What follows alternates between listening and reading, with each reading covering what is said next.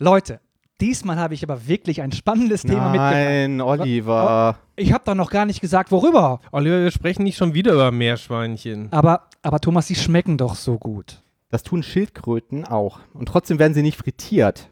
Na gut, dann essen wir halt Roslin. Nein, nicht Roslin. Äh, das ist kein Roslin, das ist die Lulu.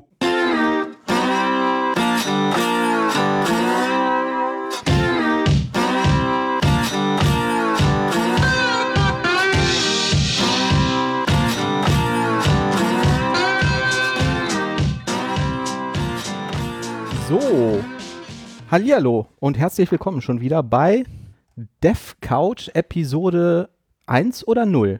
Eins. Null werden wir nicht senden. Das war katastrophal.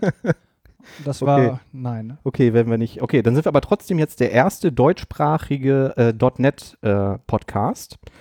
Und wir sind hier zu dritt auf der Couch. Wir haben nämlich drei schillernde Stars aus der .NET Freelancer Szene. Hm.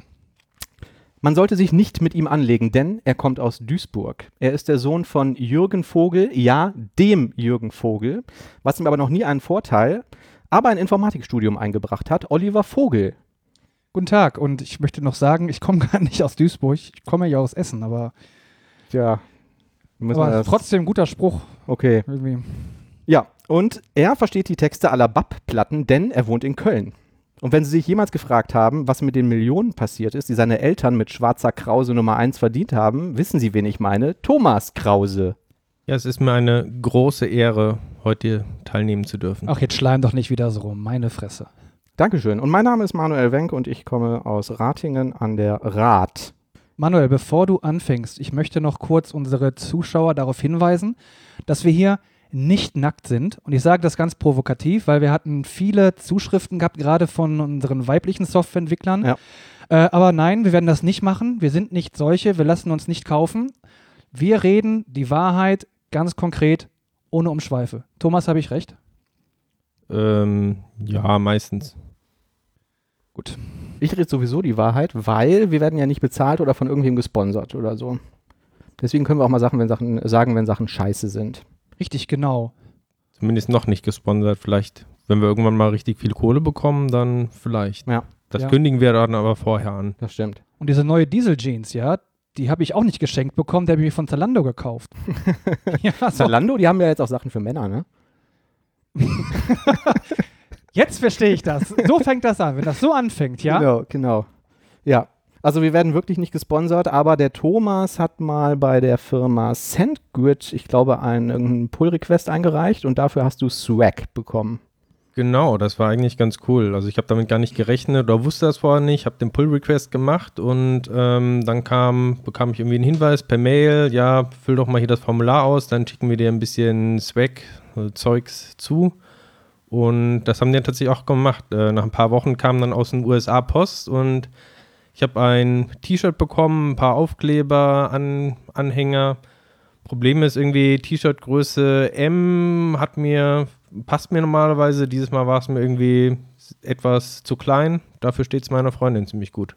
Du mit deinem Sandwich-Scheiß. Soll ich dir mal was sagen? Was viel schlimmer ist? Han Solo, der ist tot, der ist gestorben. Der ist ermordet worden von seinem eigenen Sohn. Ach, äh, Oliver, ich habe die Filme noch nicht gesehen übrigens. Oh, Dankeschön, ja. Dankeschön. Ja, es tut, jeder hat den doch, keine Ahnung, es tut mir, tut mir auch leid. Übrigens, äh, .NET Framework ist auch tot. Ah, Oh, ja, stimmt. oh. Auf ähm, GitHub, wo ähm, äh, sich ja jetzt die ASP.NET Core und äh, .NET Core Entwicklung ähm, abspielt, gab es eine schöne Diskussion, beziehungsweise zuerst mal einen Forenbeitrag, wo ähm, gesagt wird, dass ASP.NET Core 2, korrigier mich Thomas, ähm, nicht mehr ähm, supported wird von oder nicht mehr mit dem .NET Framework als äh, Backend laufen wird oder auf dem .NET Framework laufen wird.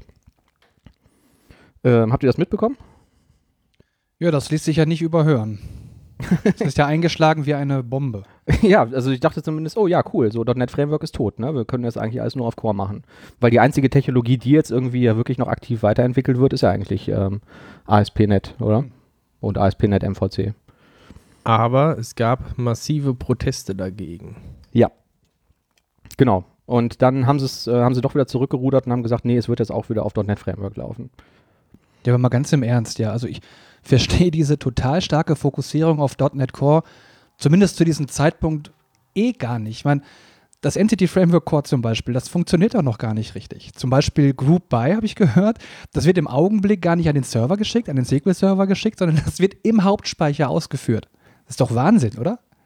Ähm, stimmt, habe ich auch gehört, ja, ja. Ich war, ähm, also ich hab's, mm, ich muss dazu sagen, ich habe es nicht selber ausprobiert, so, aber das ist auch die Info, die ich habe. Ne? Also Entity Framework Core soll zurzeit noch nicht wirklich fertig sein. Vor allen Dingen auch so ähm, grundlegende Sachen wie, ähm, also teilweise wird wohl Sortierung nicht äh, auf SQL ähm, übersetzt, sondern dann wird halt irgendwie das ganze Set geladen und in Memory sortiert. Und ähm, ob man das jetzt wirklich schon benutzen kann oder sollte, also zumindest vor ähm, zwei, drei Monaten war dem noch nicht so. Also man kann sagen, das ist zumindest ein Risiko. Ich weiß jetzt nicht, wie der aktuelle Stand ist. Ja. Aber da würde ich mir das nochmal genauer angucken wollen. Ja. Ja gut, es ist auch eine 1.0er-Version, ne? Dann muss man eben mal ein bisschen. Ja gut, Also, sortieren, gucken. gruppieren, wer braucht das schon? Ne? Ja. Ja, Weiß ich, ich habe da so ein bisschen eine andere Meinung. Also ich denke halt, bis ASP.NET Core 2.0 wirklich raus ist, das dauert ja auch noch irgendwie bis zum Spätsommer oder sowas, ähm, da wird wahrscheinlich noch einiges passieren. Also viele Proteste kamen ja auch in, ähm, aus der Richtung irgendwie, ja, System Drawing gibt es noch nicht ähm, und Active Directory äh, Zugang und sowas alles. Ja. Ähm, das wird alles nachgeliefert werden. Und ich glaube, wenn bei Entity Framework Core die Entwicklung so schnell geht wie bei ASP.NET Core, dann kann das auch nur eine Frage von kurzer Zeit sein, bis die ganzen Features nachgerüstet sind. hm. Und der große Vorteil, also ich muss dazu sagen, ich habe leider mit Entity Framework Core auch noch nicht gearbeitet, sondern mit ASP.NET Core. Ähm, aber da ist halt insgesamt die, das Modell so, dass es deutlich einfacher ist, Erweiterungen zu schreiben, sodass halt auch viel mehr aus der Community kommen kann. Wenn das ähnlich ist bei Entity Framework Core, können vielleicht da auch einige Komponenten einfach nachgerüstet werden. ja, ja. Also Gerade muss sagen, es ist ein Risiko. Egal, was du jetzt sagst, Thomas. Klingt ganz gut ne, und auch so ein bisschen beschwichtigend, aber es ist ein Risiko, damit zu arbeiten. Wenn man jetzt nicht komplett weiß, wo der Hammer hängt. Da sage ich nur Oliver, no risk, no fun. Oh, das ist gut. Jetzt hast du mich überzeugt. Jetzt hast du mich am Haken. genau, ja. Man muss einfach ein bisschen Risiko eingehen. Aber was du gerade sagst, Thomas, das mit dem Active Directory war auch ähm, auf dieser GitHub-Diskussion mit äh, kein Entity Framework Support ein großes Thema, ähm, wo Scott Hanselman auch noch irgendwie stark gesagt hat, ja, ähm, braucht ja auch niemand so, ne? Dann hast du halt keinen AD-Support und so. Ne? Ich fand das irgendwie merkwürdig, dass er so diese Meinung vertreten hat. Und ähm, aber scheint er genug Druck gegeben zu haben, dass es dann jetzt äh, trotzdem weiterhin läuft. Ja, aber es ist wahrscheinlich auch nur so ein, da macht man halt nochmal eine Version für das alte .NET Framework, aber ist ja trotzdem schon irgendwie ein Indiz dafür, dass Microsoft es eigentlich ähm, sterben lässt. Eigentlich schon.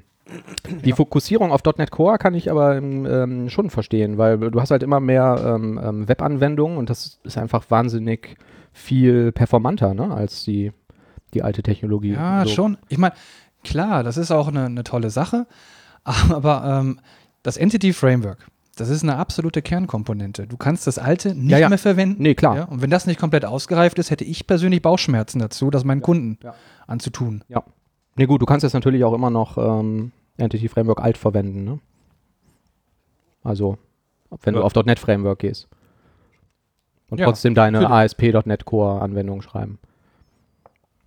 Mich würde da interessieren, ob man im Herbst dann vielleicht, wenn .NET Core ähm, 2.0 bzw. .NET Standard 2.0 rauskommt, ähm, ob es dann eventuell möglich ist, das alte Entity Framework zu benutzen in einer .NET Core Anwendung.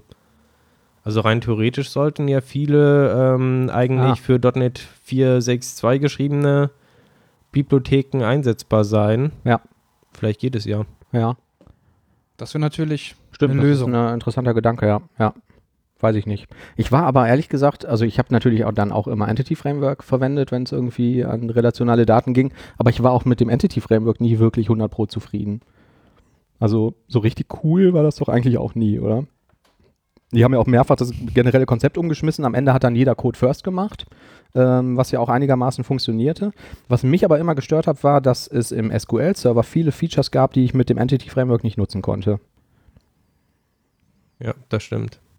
Also Und- ja. genau, solche typischen Sachen irgendwie, ich glaube, äh, Table Valued Parameters, die, Ja, ganz genau, die ja. gingen ja erst ganz spät dann, wenn Ja. überhaupt. Also, ich weiß nicht, meines Wissens gehen die heute noch nicht mit Entity Framework. Und das hat mich echt überrascht, weil das ja beides irgendwie Microsoft-Technologie ist. Ne? Die pushen ihren SQL-Server und dass dann die Standard-Datenzugriffstechnologie das nicht supportet, fand ich merkwürdig. Aber abgesehen davon jetzt mal, hat denn wirklich jemand ernsthaft Code First betrieben? Weil ich habe das nie gemacht. Also ich habe zuerst die Datenbank entwickelt Ja. und äh, dann habe ich die einfach reverse engineert, Ja, habe ich auch ja, gemacht. Klassen erstellt und aber da reverse- weiß ich zumindest, was ich habe. Aber reverse engineert zu, zu Code First, ne? Richtig. Ja, ja. Das mache ich auch so.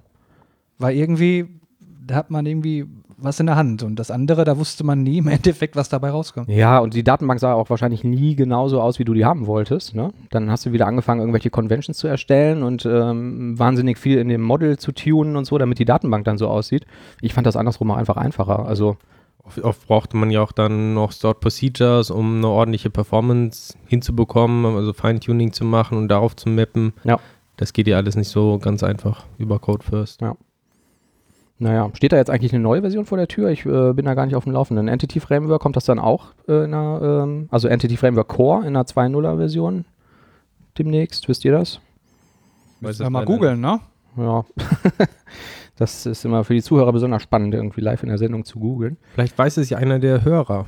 Richtig, rufen Dann Sie jetzt an. Wie ist deine anrufen. Telefonnummer, Thomas? Wir warten, noch klingelt nichts. Aber wisst ihr denn schon Folgendes? Wisst ihr denn, was Final geworden ist? Äh, Wisst ihr, was Final geworden ist? was denn? Visual Studio für einen Mac. Jawohl, und da sind wir doch auch wieder bei ASP.NET Core, ne? Also Echt? damit ähm, kannst du jetzt tolle ähm, ASP.NET Core MVC-Anwendungen und Xamarin-Zeugs auf dem Mac schreiben. Ich habe das auf der Bildkonferenz gesehen, die war ja jetzt, äh, und hab's mir direkt runtergeladen und installiert. Visual Studio Mac ist, ähm, was ehemals Xamarin Studio oder so war, ne? Ganz genau, haben die ein bisschen aufgebrezelt so. Ähm, Logo jetzt- ausgetauscht. Äh, genau, ja, ja, äh, Waslin Support und schönere IntelliSense und so als früher, aber im Wesentlichen ist das noch genau das gleiche.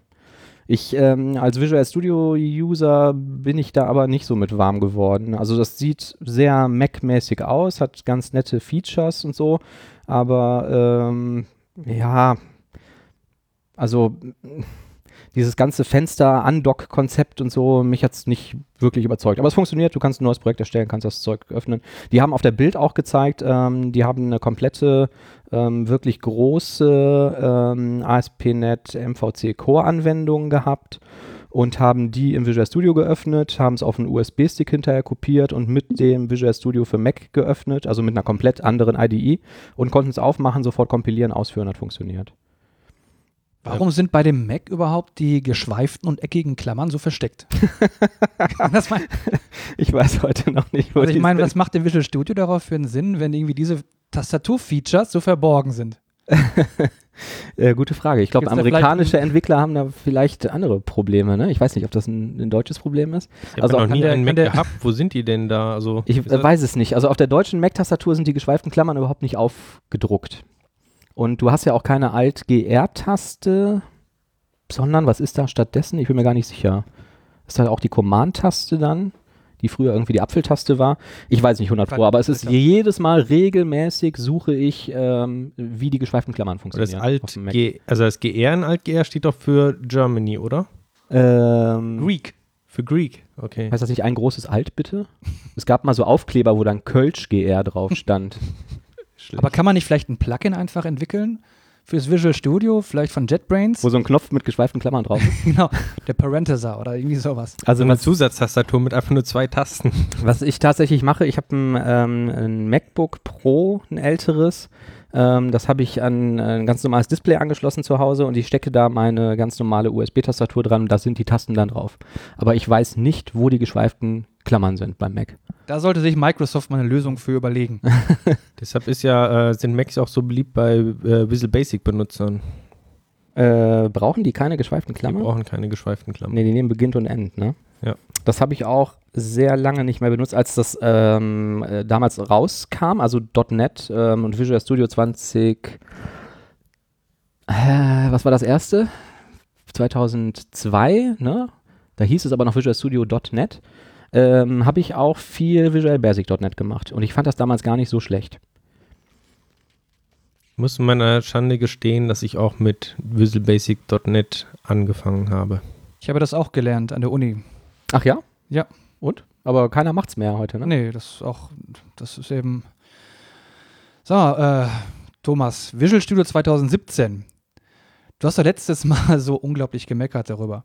Ähm, wie schaut's aus? Hast du damit ein bisschen gearbeitet, die 130 Updates mal gezogen und wie läuft das denn jetzt für dich im Projekt? Also mit den Updates ist eigentlich ziemlich cool, weil irgendwie so alle zwei Wochen kommt eigentlich mal ein neues Update. Ähm, so richtig viel merken tut man leider nicht von den Sachen, die ja passieren. Also ich glaube, das meiste sind noch irgendwie Fixes für irgendwelche Abstürze. Ähm, ja, ist es schneller geworden? Ich glaube, man hat sich einfach mehr dran gewöhnt irgendwie. Also eigentlich komme ich mittlerweile ganz gut damit zurecht irgendwie und ähm, es geht, aber ich glaube, das ist einfach nur eine Gewöhnungssache. Also richtig viel schneller ist es, glaube ich, nicht geworden. Also ich habe auch ehrlich gesagt kein Problem damit, aber man vergisst auch zu schnell. Ja. Also wenn man heute das Visual Studio 2008 nochmal aufmacht, denkt man, wow, was für eine Verbesserung. Das ist so, wie wenn man heute Windows 95 nochmal in irgendeiner VM hochfährt oder so. Halt auch ein großer Unterschied, wie groß die Solution ist. Also ich ähm, habe auf der Arbeit in meinem aktuellen Projekt äh, quasi zwei verschiedene Solutions. Eine ist relativ ähm, klein und die andere ist halt ziemlich groß, also vielleicht um die 30 Projekte oder so. Und die große Solution ist halt deutlich langsamer als jetzt die schlanke kleine mit vielleicht nur 10 Projekten. Zu dem Thema habe ich was ganz, ähm, naja, also ich fand es relativ interessant, ähm, die offizielle Update-Liste. Also ist tatsächlich so, Thomas äh, hat es ja gerade auch gesagt, alle zwei Wochen kommt ein Update raus. Die scheinen da auch irgendwie ihren Prozess geändert zu haben. Ähm, Erschreckend finde ich aber, wenn man mal liest, was denn da eigentlich für Probleme behoben wurden. Also es gab jetzt schon, ich habe jetzt gerade die Liste gerade nicht vor mir, aber so ungefähr zehn Updates seit dem Release. Und ähm, da sind äh, Sachen behoben worden, ne? also nach dem Release to Manufacturing, wie zum Beispiel Visual Studio 2017 freezes without network connection. Ist doch super, dass man das gelöst hat. ja, finde ich auch. Aber schon, naja gut, ja, wer arbeitet ohne Network Connection? Ich weiß es nicht. Ähm, Update to Visual Studio Solution Loading Cost Forced Restart. Den Satz verstehe ich nicht. Äh, Update to Solution Loading. Cost Forced Restart. Also ein Update, was sie vorher rausgebracht haben, hat einen Restart von Visual Studio erzwungen. Naja, äh, behobener Bug ähm, in der Version 15.2. Visual Studio randomly restarts after Update. Und beim letzten Mal schon erzählt, äh, REST-X-Dateien sind eine Katastrophe. Sobald man irgendwie ein Projekt irgendwie verlinkt, dann funktioniert äh, das, äh, die Code-Generierung von REST-X-Dateien nicht mehr. Ist bis heute nicht gefixt. Ja. Also sehr, sehr viele äh, Sachen im Bereich, ich, ich scrolle gerade durch die Liste im Bereich Xamarin, äh, Performance Degradation, äh, Xamarin Apps were not building correctly, Trouble connecting to Android Debugger, ähm, The Dark Color Theme fails to load after F-Sharp Component in .NET Workload is installed. Also, ja, da sieht man eindeutig einen ganz starken Zusammenhang. Interessant fand ich, glaube ja, stimmt. Wie kommt das überhaupt zustande? Ich glaube, bei diesem Update, also für diesen F-Sharp, das haben sie tatsächlich irgendwie innerhalb von zwei Tagen oder so gefixt dann, weil das war wahrscheinlich irgendwie ein großer Aufschrei, dass man nicht mehr das Dark-Theme benutzen das kann. Das fällt schnell auf, genau. Was ja. man ja macht, ist eigentlich eine Komplettinstallation, einmal alles und dann äh, starten und auf schwarz umstellen. Ne? Wie ist das dann eigentlich, frage ich mich, wenn ich die ganzen Settings online speichere in meinem tollen Online-Account, habe das da auf schwarz gestellt und dann kann ich es nicht mehr starten? Na gut, hier steht nur Colosseum fails to load, nicht, dass ich Visual Studio nicht mehr starten kann. Aber das, das wäre übrigens ärgerlich. Kann das übrigens die NSA sehen, dass ich das Dark Theme benutze?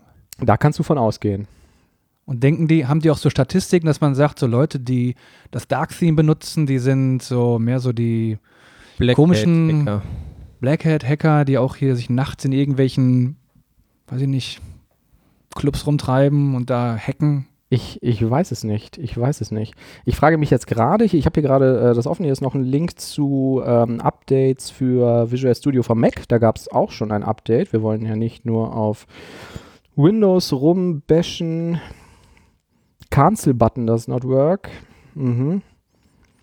An Uninstalling latest build of SDK tools. All SDK tools are uninstalled. Das ist ein bisschen ärgerlich. Everything is uninstalled. Ja. Not possible to install a previously removed component. Okay, also die haben auch ähm, ähnliche Probleme. Ich weiß es nicht. Also ich habe das jetzt in der VM laufen, VS 2017. Ich habe bisher noch keine Probleme gespürt. Ich habe aber auch kein, ähm, äh, kein Projekt damit gemacht, ehrlich gesagt. Ist das nicht im Grunde genommen wie jetzt so ein Beipackzettel bei Medikamenten, wo man weiß, so ja, es kommen Fälle vor, da sterben die Leute, die jetzt Aspirin nehmen, keine Ahnung. Ich meine, ich habe das jetzt Ach so, im Promillebereich dann oder so, ne? richtig, genau. Ja. Ich habe es noch nicht gesehen und ich muss ehrlich gesagt sagen, so wenn jetzt mal Visual Studio abkachelt, ja meine Fresse, dann startest es nochmal neu oder du bootest neu oder mehrmals neu. Ja. Und dann geht's schon wieder. Ja, man könnte auch sagen, hey, es stürzt ja auch sehr oft nicht ab. Ja, Ja. weißt du? Ja. Man muss auch ein bisschen so der, der Halbvolltyp sein. Wie ist das bei euch überhaupt ähm, mit anderen IDEs? Verwendet ihr nur Visual Studio? Was ist mit äh, Code oder Wider? Ich kenne Ryder ehrlich gesagt gar nicht. Ich habe Visual Studio Code einmal ausprobiert. Das fand ich eigentlich ganz schick, aber Mhm. ist halt auch noch kein vollwertiger Visual Studio Ersatz. Soll es ja auch, glaube ich, nicht so sein. Ja. Ähm, ich finde Wider richtig cool. Ich probiere das regelmäßig aus. Ähm, die wollen, glaube ich, einen mehr oder weniger vollwertigen Visual Studio Ersatz bringen.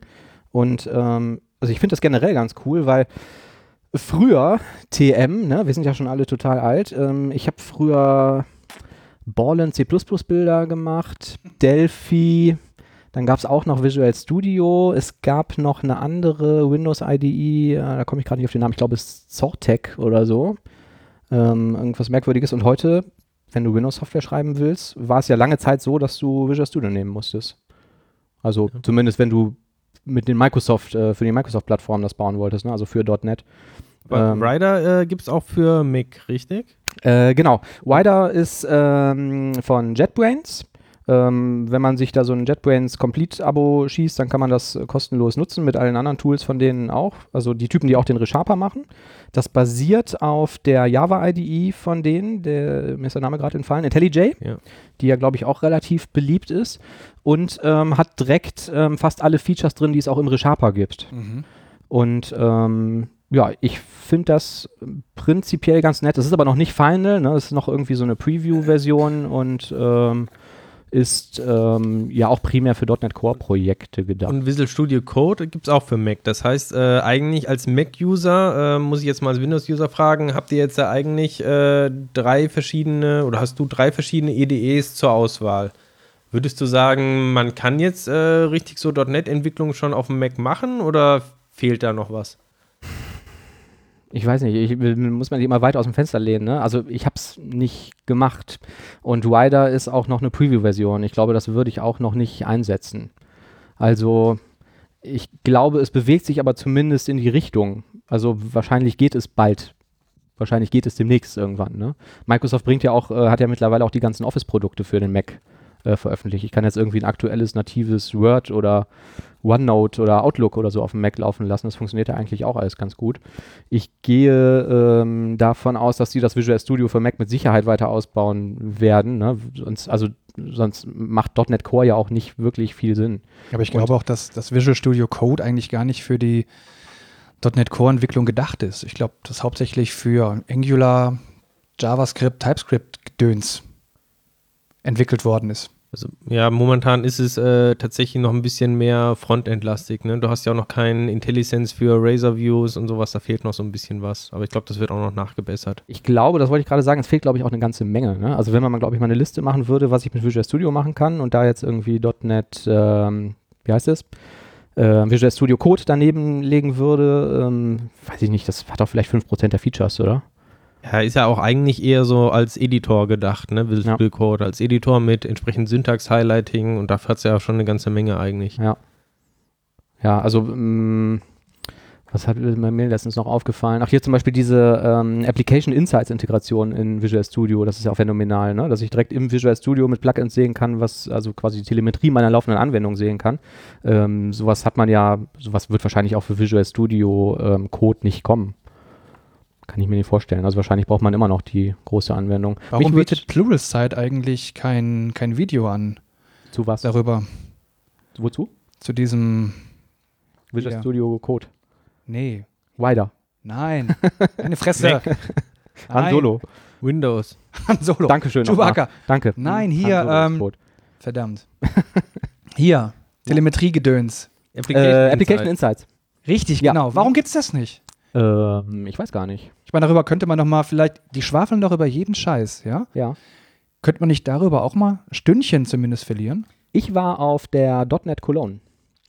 Ähm, fällt mir gerade ein, weil ich war in einer Session zu ähm, Application Insights von Rainer Stroppeck, der tritt ja irgendwie überall auf, der hat auch irgend so ein, irgend so ein Webprodukt, ähm, den Namen will ich jetzt nicht sagen, kann ja irgendwie jeder googeln, wenn er Lust drauf hat.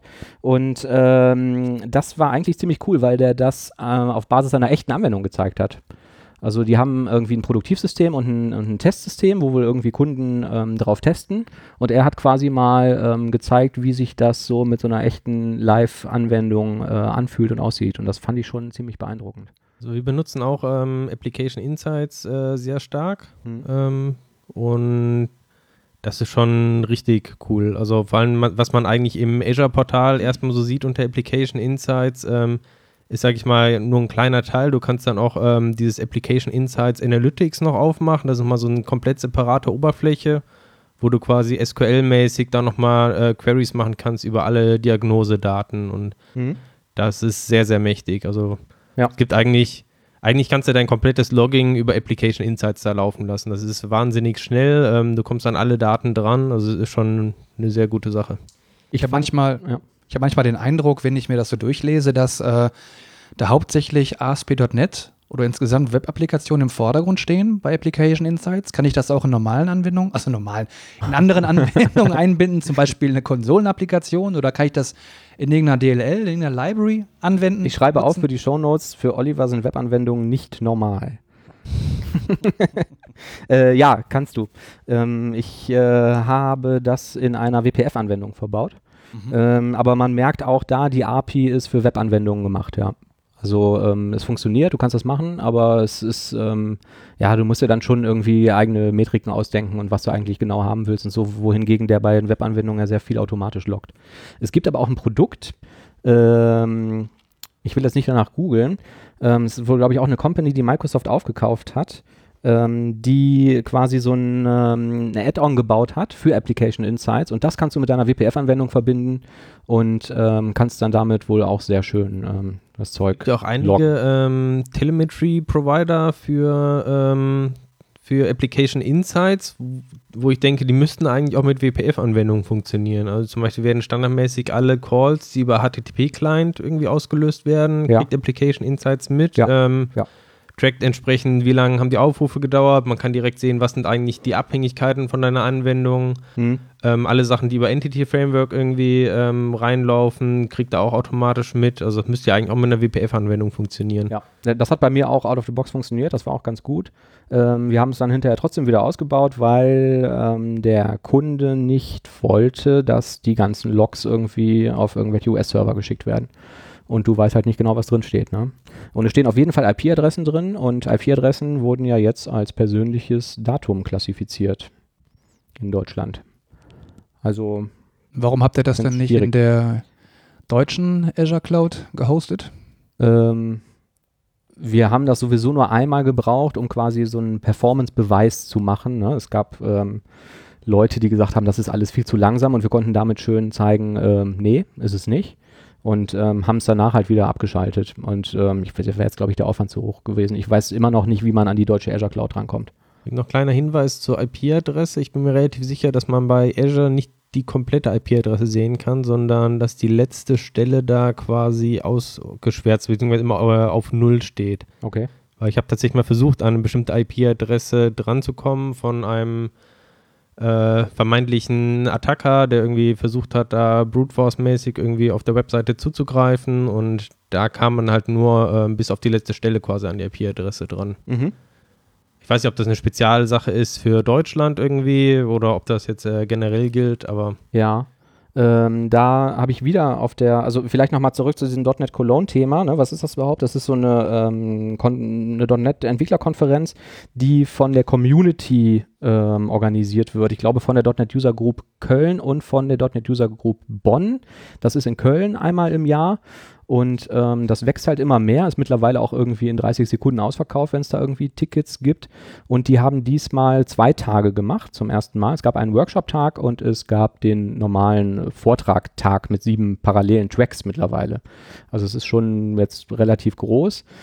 Und ähm, ich war in dem Workshop-Tag ähm, zum Thema ASP.NET Core MVC. Heißt es ASP.NET MVC Core oder ASP.NET Core MVC oder? Ich glaube ASP.NET Nenn es, wie du willst. Core oder einfach nur ASP.NET Beides Core. klingt gut. Ähm, genau, und ähm, da hat der Albert, der ähm, diese Session geleitet hat, Albert Weinert, ähm, auch ähm, ein Tool gezeigt, ähm, seq.net, was ähm, ähnlich ist, also zumindest was die, was die UI angeht, zu, ähm, zu Application Insights. Und ähm, das fand ich auch ganz nett. Der große Unterschied ist, dass du das selber hosten und bei dir selbst ähm, im, im Unternehmen installieren kannst. Also die Logs nicht dein Netz verlassen. Ich habe das Ja, mal alles ausprobiert, SEQ, aber ich finde Ja. das von der Oberfläche her im Vergleich zu Application Insight sehr primitiv. Also klar, du Okay. kannst auch irgendwie strukturiert, konntest du da entsprechend irgendwie reinloggen Mhm. und konntest so ein bisschen filtern, aber Ja, vielleicht habe ich es auch einfach nicht gesehen. Also die schönen Visualisierungsmöglichkeiten, die du hattest bei Application Insights und also Ähm, ähm, ja. okay, ja gut, das, das mag sein. Ne? Du kannst da jetzt mittlerweile ja auch irgendwie äh, reindrillen und so. Also was ich halt ganz nett fand, die haben auch äh, eigene Adapter für Log4net und ähm, Serilog und so, die auch sehr viel Zeug schon automatisch tracken äh, mittlerweile. Und ähm, ja, kann man sich zumindest mal anschauen, wenn man sagt, ich will nicht mein ganzes Zeug auf irgendeine US-Cloud ähm, schieben. Ja. Wäre Serilog allein nicht schon eine gute Alternative dafür? Ähm, ja, aber damit lockst du ja nur, ne? Du musst es erst noch irgendwo hinschicken und dann irgendwie auswertbar machen oder vielleicht irgendwie visualisieren oder so. Also und doch mit das, dem das macht dann Frontend. SEQ. Mit dem Serilog Frontend? Ja. Das kenne ich nicht. Ich aber. Okay. ja gut, wenn das damit geht, dann. Ähm, ja. Ansonsten, also das war eine ganz, ähm, war die Veranstaltung ganz ähm, cool mal wieder. Ähm, leider wart ihr nicht da, warum nicht? ich habe den Verkaufstermin verpasst. Ah, ich auch. ich bin trotzdem noch reingekommen. Ach du, Angeber. Schön ist immer, am Ende der Veranstaltung gibt es eine Verlosung. Und ähm, da werden dann halt, ähm, man muss irgendwelche Stempel äh, einsammeln und so während des Tages bei irgendwelchen Sponsorboxen. Und ähm, es gab dann hinter die Verlosung und der Hauptpreis ähm, wurde verlost. Es war irgendwie eine äh, DevExpress äh, Ultimate Lizenz für ein Jahr. Und als Gag sagte dann der äh, Moderator, der vorne stand, so, ja, oder wir haben auch noch, ne, wenn ihr das nicht haben wollt, einen USB-Ventilator. Und dann äh, wurde halt jemand gezogen, so, kam nach vorne und sagte irgendwie, ja, pff, DevExpress brauche ich eigentlich gar nicht, nimm den Ventilator. Nimmt den Ventilator und geht wieder. Das fand ich schon ganz nett irgendwie, aber ich habe dann trotzdem nicht gewonnen. Ich habe da noch nie irgendwas gewonnen. Doch, einmal vor Jahren ein Buch. Ich habe auch schon mal ein Buch gewonnen. Ja, Thomas Krause hat zweimal gewonnen, glaube ich, ne? Ja, das war ganz lustig. Also tatsächlich saßen wohl scheinbar zwei Thomas Krause da im Publikum. Und als dann Thomas Krause aufgerufen wurde, bin ich natürlich freudig aufgesprungen und nach vorne gerannt. Aber dann habe ich gesehen, dass leider schon jemand anderes äh, aufgestanden ist. Und tatsächlich war es äh, seine Schrift auf dem Zettel. Also er hatte gewonnen. Habe ich mich traurig und deprimiert wieder hingesetzt. Und tatsächlich die nächste Person, die aufgerufen wurde, war wieder Thomas Krause. Und dieses Mal war ich es. Aber richtig lustig wäre es doch gewesen, wenn noch ein dritter Thomas Krause da gesessen hätte. der das dann gewesen ist. Ja, Thomas Krause ist, scheint so ein Sammelbegriff zu sein. Ich habe ne? auch noch zu Hause 1.598.000 alte Bücher. Die sind bei mir im Keller. Die verrotten. Kann man damit nicht irgendwas machen oder so? Was macht ihr? Ihr habt doch schon auch 1000 Bücher. Wie ist das überhaupt mit Büchern? Also, äh, ja, das sind jetzt 50 Themen in einem. Ne? Ich habe, ähm, ich kaufe auch immer äh, ständig noch Bücher. Frage mich jedes Mal, ob man das überhaupt noch machen sollte, weil die sind sowieso irgendwie nach einem halben Jahr veraltet. Ähm, habe das Problem aber auch. Ich habe keine Ahnung, was man damit macht. Ich habe so eine Zeit lang oder ich habe es einmal versucht bei Amazon zu verkaufen. Äh, da war es damals so, dass die eine Versandpauschale zahlen wenn man das über den Marketplace verkauft. Und das waren echt viele Bücher, die jetzt irgendwie gerade mal zwölf Monate alt waren. Ähm, A, habe ich für die Bücher nichts bekommen, B, war die Pa- Versandpauschale niedriger als das, was ich als Porto zahlen musste und am Ende habe ich noch drauf gezahlt. Dann habe ich mal ein Buch bei eBay verkloppt, mal so testweise. Das war sogar noch original eingeschweißt, weil ich es äh, doppelt hatte. Und ähm, da war es dann so, dass es bei dem Empfänger nicht angekommen ist. Ich musste auch schon wieder viel mehr Porto zahlen, als er bezahlt hat, weil ähm, Büchersendungen darf man nur bis ein Kilo Gewicht verschicken. Ähm, das war totaler Hickhack. Was ich jetzt gemacht habe, ist, ich habe äh, meine alte, ähm, ich war auf einem Berufskolleg in Rating, habe eine Ausbildung zum informationstechnischen Assistenten gemacht und habe die alte Schule angeschrieben und habe gesagt, hört mal, ich habe regelmäßig irgendwie Bücher, Bücher übrig, könnt ihr die nicht gebrauchen? Und ähm, die haben gesagt, jo, bring vorbei, hätten wir gerne. Ich meine, auch wenn die ähm, zehn Jahre alt sind, sind die wahrscheinlich noch immer neuer als alles, was die haben, oder? Ja, ja. Sind die noch nicht mal. Also in der Regel sind das irgendwie ein bis zwei Jahre alte Bücher. Ne? Also wenn jetzt irgendwie, wenn ich MVC drei Bücher habe und ich, das ist jetzt irgendwie ein Buch, das ich gut finde und jetzt kommt die Vierer-Version raus, dann hole ich mir halt die Vierer und dann habe ich die Dreier übrig. Ne? Ähm, teilweise benutze ich die auch wirklich noch relativ häufig, aber viele Bücher schaue ich auch gar nicht rein. Also sie sind teilweise auch wirklich neuwertig. Ich bin auch zur Stadtbücherei gegangen. Äh, Stadtbücherei Rating und habe gesagt, hört mal, ich habe hier ähm, viele äh, teure Bücher, wollt ihr die nicht haben? Antwort, nein, äh, wir nehmen keine gebrauchten Bücher. Egal, ob die neuwertig sind oder nicht.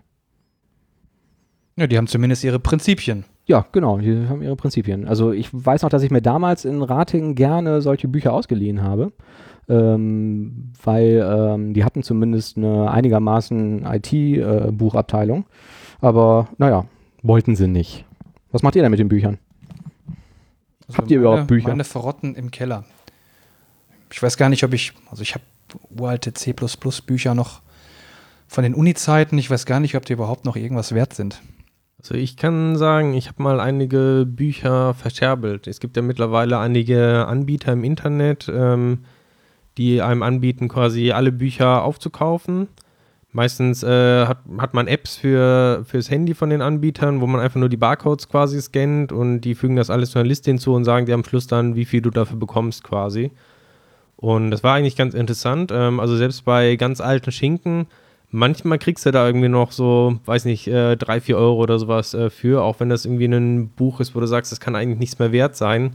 Die meisten Bücher sind aber dann eher so im Cent-Bereich. Also du kriegst dann vielleicht für, ich hatte mal gestern nachgeguckt, irgendwie Visual Basic 6 Buch oder sowas, äh, kriegst vielleicht noch 15 Cent für.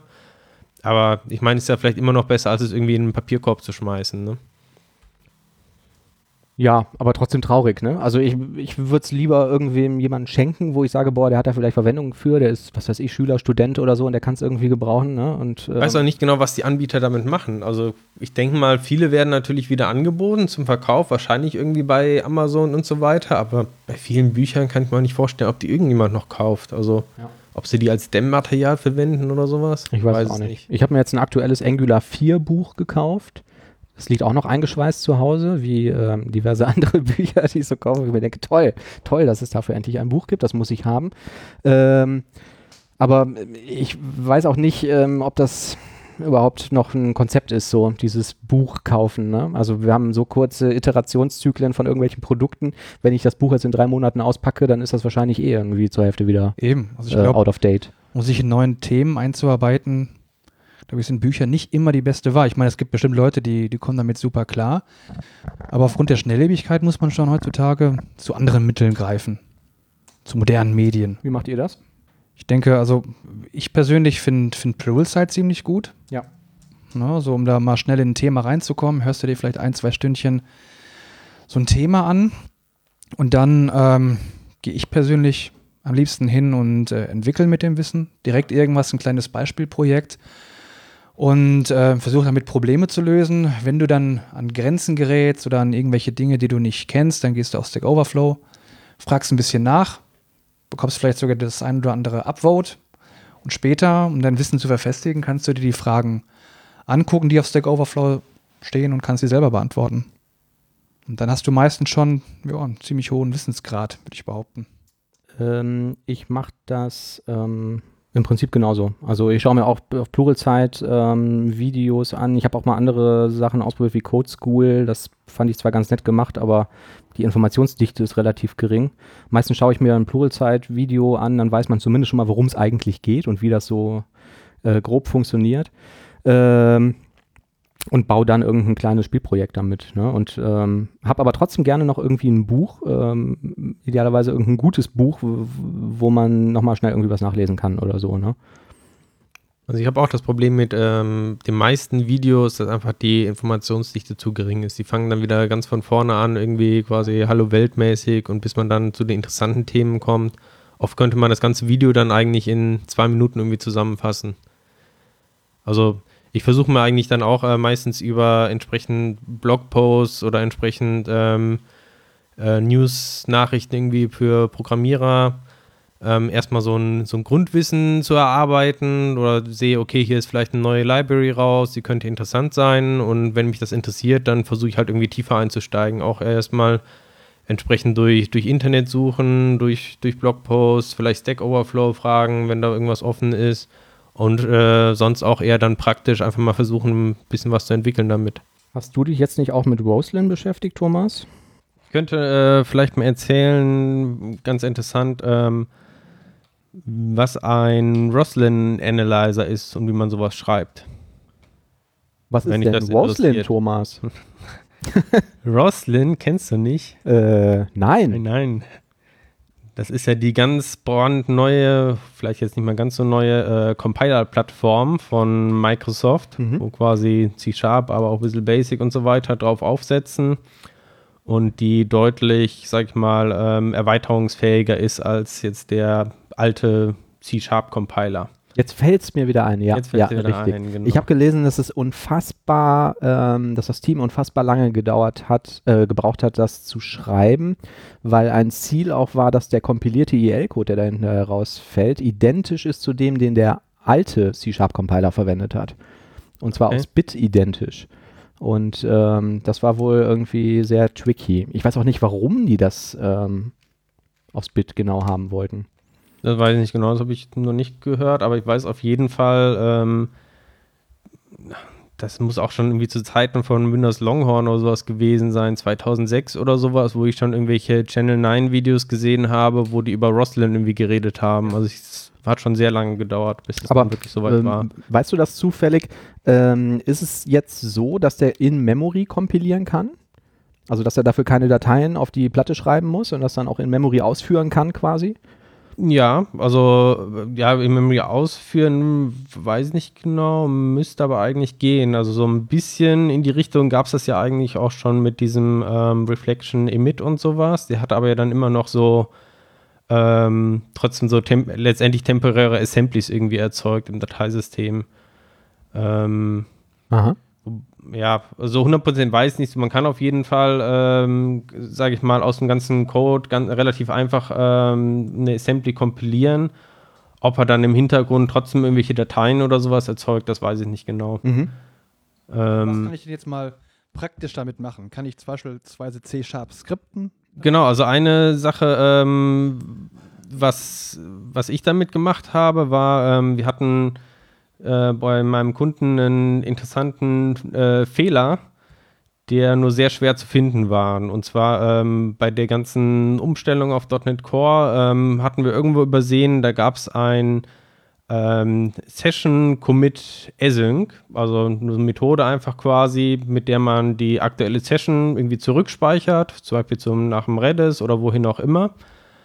Ähm, und da wurde das Await davor vergessen. Normalerweise, wenn man eine Async-Methode hat, die gibt einen Task zurück, äh, muss man immer darauf achten, ja, dass die irgendwie ja. awaited wird, es sei denn, man möchte absichtlich die irgendwie quasi den Task losschießen und dann das Ganze vergessen. Kriegst du da nicht eine Warnung beim Kompilieren, wenn du das Kriegst vergessen hast? Nur dann eine Warnung, wenn die Methode, in der es enthalten ist, eine Async-Methode ist. Ja. Und in dem Fall, ähm, dadurch, dass halt dieses Await vergessen wurde an der Stelle, ja. in einem alten .NET-Code war es halt kein Commit Async, sondern halt irgendwie nur ein, keine Ahnung, Session Flush oder wie auch immer, ohne Async auf jeden Fall. Mhm. Ähm, dadurch wurde die Methode auch nie auf Async umgestellt. Es wurde halt einfach das eine durch das andere ersetzt, ähm, hieß halt jetzt Async, keiner hat awaited. Ja. Und die Methode selber war halt dann weiterhin auch keine Async-Methode und da gibt es auch keine Com Compiler-Warning. Ja. So, und das war halt unglaublich schwierig irgendwie zu finden, weil es hat halt zu merkwürdigen Effekten geführt. Dieses ganze Session-Handling hat halt irgendwie in neun von zehn Fällen irgendwie funktioniert. aber in einen von zehn halt wirklich nicht. Und man kam eigentlich nur durch so äh, verschiedenen Debug-Ausgaben dann irgendwie ähm, ja, äh, ein bisschen in die Richtung, dass da irgendwas äh, mit dem äh, Session-Speichern wohl nicht stimmt. Bis man endlich äh, die Stelle gefunden hat, wo dann irgendwie das vergessen wurde. Das war halt wirklich sehr, hat man lange gebraucht. Und ähm, dann dachte ich mir, ja, okay, es gibt diese Compiler-Warning für den einen Fall in den Async-Methoden. Äh, ja. Aber für den anderen Fall gibt es das nicht. Und dann dachte ich, da gibt es doch irgendwie diese Roslyn Analyzer, ähm, wo man bestimmte, ähm, ja, sag ich mal, Code-Fehler oder sowas äh, untersuchen kann und entsprechend Warnings ausgeben kann. Kann man sich das vorstellen wie irgendwie ein Plugin für den ReSharper oder so, wo ich sage, jetzt schreibe ich hier eine Erweiterung. Also die ReSharper hat ja, glaube ich, auch irgendwie so eine, so eine Logic-Parsing-Engine und dann kann ich irgendwie sagen, wenn das und das in dem Tree in dem und dem State ist, dann Genau, im Prinzip ist es ähnlich. Ähm, ReSharper hat ja ähm, äh, einen eigenen Parsing-Modul. Mhm. Also die basieren nicht auf Roslyn, sondern machen halt sozusagen, implementieren die ganze C-Sharp-Sprache nochmal selber. Ja. Ähm, und da kann man sowas schreiben, aber natürlich hat es den Vorteil, wenn man es äh, auf Roslyn basierend macht, dann kriegt man es also auch ohne ReSharper hin. Okay. Ähm, und man kann es sogar Teil des Projektes selber machen. Das heißt, egal wer irgendwie dieses Projekt äh, lädt, es wird einfach als NuGet-Paket quasi mit äh, installiert und dann hast du diese Analyzers drin. Also musst es noch nicht mal zum Visual Studio irgendwie hinzufügen. Aber ich muss es meinem Projekt dann hinzufügen. Du musst es einmal, genau wie ein normales äh, Nugget-Paket, ähm, dem Projekt hinzufügen, genau. Ja. Ähm, Spricht man das Nugget aus? Ich glaube, man spricht es Nugget. Ich sage eigentlich fast immer NuGet, aber ich glaube, die eigentliche Aussprache ist Nugget. Okay. Ähm, genau, ein, sag ich mal, ein Projekt, was viele kennen, ist ja ähm, StyleCorp. Das ist immer mittlerweile auch auf ähm, den Roslyn Analyzers basierend äh, aufgesetzt. Das nennt sich dann StyleCorp Analyzers. Also alle Regeln, die man so von StyleCorp kennt, sind dann auch als ähm, Regeln in, äh, für Roslyn quasi angelegt. Das heißt, ich äh, nehme mein Projekt und füge da irgendwie das StyleCorp Analyzers NuGet Package hinzu oder Nugget Package und ähm, kompiliere und kriege dann automatisch irgendwie die Warnung hier, äh, du musst hier alle Private Properties müssen vor Public stehen. Genau, so. du musst noch nicht mal kompilieren, sondern du kannst dann, siehst auch direkt im Code, im Editor wird das entsprechend unterkringelt. Du Aha. kriegst ähm, so Möglichkeiten, so schnell Fixes zu machen, so Quick Fixes. Okay. Als Tooltip, also wie man es eigentlich von sonst von wie Sharper in Kombination mit StyleCop oder sowas kennt. Ja, aber muss ich das dann nochmal extra programmieren, dass ich sage, irgendwie, wenn das eintritt, dann zeigt diesen und jenen Fix an? Ähm, genau, da komme ich vielleicht gleich zu dann, wenn okay. ich mal sage, äh, was ich in dem Fall dann gemacht habe. Aber für StyleCop gibt es das genau. Also die haben halt äh, diese ganzen Regeln gemacht und für viele Sachen dann halt auch so Quick Fixes angeboten. Ähm, und ich hatte halt mir mal angeguckt, wie kann ich sowas äh, einfach mal selber machen, ähm, auch weil mich das Thema interessiert hat und habe dann so einen Roslyn Analyzer geschrieben, der erkennt halt, wenn du irgendwo ein, ähm, ja, ein Task dir zurückgegeben wird aus einer Methode oder was auch immer, aus einem Ausdruck. Mhm. Und da wird halt kein Await gemacht oder es wird halt auch nicht irgendeiner Variablen zugewiesen oder sonst irgendwie verwendet, wenn es einfach, einfach nur so im Code steht. Und das fand ich wirklich erstaunlich einfach. Also, ähm, wenn man erstmal sozusagen die Grundvoraussetzungen hat, also was man braucht, ist äh, im Visual Studio muss man sich diese, ähm, eben gucken, wie es genau heißt, äh, dem Visual Studio Extensionsentwicklung Workload, den muss man im Setup auswählen. Extensionsentwicklung. Genau. Sehr schön. Äh, was man da bekommt, ist dann eine experimentelle Instanz von Visual Studio. Mhm. Also ein separates äh, Visual Studio quasi, speziell um halt so Erweiterungen und sowas zu testen. Und man braucht den .NET Compiler Plattform SDK. Das ist quasi Roslyn so verpackt, die ganzen APIs. Ja. Wenn man das äh, hat, dann gibt es entsprechende Vorlagen im Visual Studio, die mhm. kann man auswählen. Das ist ähm, ziemlich ähm, cool, weil da gibt es dann out of the box, wenn man das macht, äh, erzeugt er dir so ein ähm, entsprechend das Nugget-Paket, wo das gepackt ist. Oder auch, wenn man es jetzt nicht darüber machen will, sondern als ganz normale Visual Studio-Extension, also für den privaten Entwickler, als VSIX. Ja. Das wird also quasi parallel dann entsprechend einfach erzeugt. Und man kann bei diesem Projekt-Template, was einmal erzeugt, einfach auf äh, F5 drücken oder mal starten Und dann macht er halt diese experimentelle Instanz vom Visual Studio auf, wo man dann diese äh, Erweiterung entsprechend testen, debuggen kann und so weiter. Ähm, genau, bis man dann entsprechend zufrieden ist. Das war ja früher oder ist wahrscheinlich heute auch immer noch so, wenn man ganz normale Visual Studio Extensions äh, schreiben will. Ne? Also jegliche, die man vielleicht debuggen will, dann konnte man, glaube ich, auch aus Visual Studio heraus sagen, so, das will ich jetzt debuggen. Dann hat er ein neues Visual Studio gestartet, nur diese Extension geladen und äh, Genau, konnte man ja. da irgendwie dann rumsteppen. Ja. So läuft es auch. Mhm. Äh, du kriegst auch ein Unit-Test-Projekt, äh, wo man auch schon ziemlich leicht sieht, wie man jetzt, ähm, ja, einen Code-Schnipsel hat man da und man erwartet halt, dass seine Warning zum Beispiel auftritt ähm, mit entsprechenden Asserts. Kann man also leicht anpassen an die Bedürfnisse. Und diese speziellen äh, Fix oder diese spezielle Analyzer, den ich jetzt da geschrieben hatte, das waren wirklich diese äh, Logik quasi, wann es auftreten soll. Das waren wirklich so zehn Zeilen Code mit der diese gesamte Klasse irgendwie, wo auch noch die Registrierung dann drin steht, alles drum äh, herum waren ungefähr 50 Zeilen. Ja. Ähm, genau. Ähm, grundsätzlich funktioniert das irgendwie so, es gibt halt eine Basisklasse, den Diagnostic Analyzer, da muss man einfach von ableiten. Äh, man überschreibt eine bestimmte Methode für die Registrierung und dann sagt man eigentlich, an welchen Stellen man sich quasi bei diesem Kompiliervorgang einklinken möchte.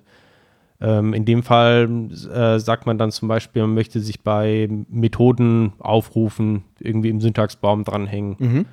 Also ein bisschen äh, Grundwissen, Compiler oder sowas kann da nicht schaden, wenn man so weiß, es gibt dann halt irgendwie so einen abstrakten Syntaxbaum, in, Ja. wo das alles reingepasst wird. Da gibt es auch schöne äh, Tools, die bei Rostin da mitkommen, wo man sich angucken kann, äh, wie so ein C-Sharp-Code äh, gepasst wird, was dann nachher für Syntaxknoten irgendwie rauskommen. Mhm. Es gibt auch, glaube ich, so ein Visualizer-Plugin für diese Syntax-Trees, ne? Genau, das, äh, den meinte ich zum Beispiel. Ja. Ähm, und dann weiß man schon mal, nach was man eigentlich suchen muss und wo man sich irgendwie reinhängen möchte. Mhm. Und dann kann man eigentlich diesen ähm, dann einfach sagen, man möchte jetzt, äh, wenn ein bestimmter Fehler auftritt oder sowas, möchte man so ein Diagnostik-Warning dann halt ähm, erzeugen. Okay. Und der wird einem dann direkt im Visual Studio angezeigt. Und wenn man dann noch möchte, kann man eben noch so einen äh, Codefix-Provider schreiben, die man sagt, okay, für diese Art von Warnings äh, möchte ich einen Fix bereitstellen. Und an der Stelle ändert man dann quasi einfach den Baum entsprechend ähm, ab. Und dann kriegt man halt im Visual Studio entsprechend so einen äh, schönen Quick-Fix-Tooltip, wo man einfach dann die Aktion auswählen kann. Also Mhm. eigentlich relativ trivial. Ja. Okay, und das ganze Zeug hast du erst gebaut Genau. und hast Ähm, damit den Fehler gefunden, dass das Await fehlt. Äh, ja, war ja andersrum. Also ich habe erst einen Fehler gefunden, dann dachte ich mir, wie kann man sowas in Zukunft irgendwie so. verhindern? Und dann habe ich halt so einen Analyzer gebaut und tatsächlich auch nochmal in dem Projekt dann irgendwie an zwei, drei anderen Stellen ähnliche Fehler gefunden. Die waren jetzt, hätten wahrscheinlich nicht zu so einem Problem geführt, aber war trotzdem nett. Und jetzt kann ich mir deinen Analyzer über äh, Nougat, nein, Nugget runterladen. Ja, es geht tatsächlich. Der ist da auch Ach, ehrlich? gepublished, ja. Und Hatte wo finde ich den? Was muss ich dafür machen? Äh, muss, ich glaube, accenteit.analyzers. Okay. Da ist das Ding. Ja. Muss man suchen. Ja, Roslyn, coole Sache. Ähm, Oliver, was ähm, ist denn jetzt mit deinem Thema? Äh, das Thema, ja, ach ja, das Thema, stimmt. Ähm, klar, kein Problem. Warte. Ach immer, die Unterlagen, die sind noch in meinem Auto. Ähm, ich hole die mal kurz eben, ja? Hm? Ich hole die kurz. Jo. Jo. Ja, wir warten.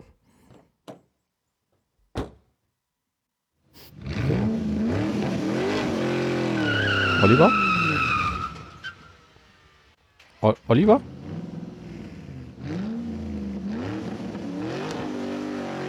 Oliver! Oliver! Manuel, ich habe eine gute und eine schlechte Nachricht. Was ist denn die gute? Olivers Auto ist sehr schnell.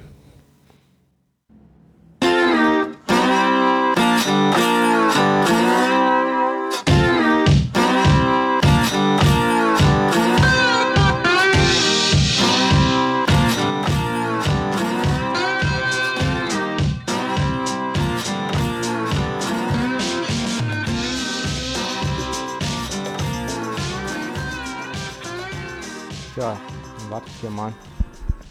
Muss er eigentlich gleich wieder kommen.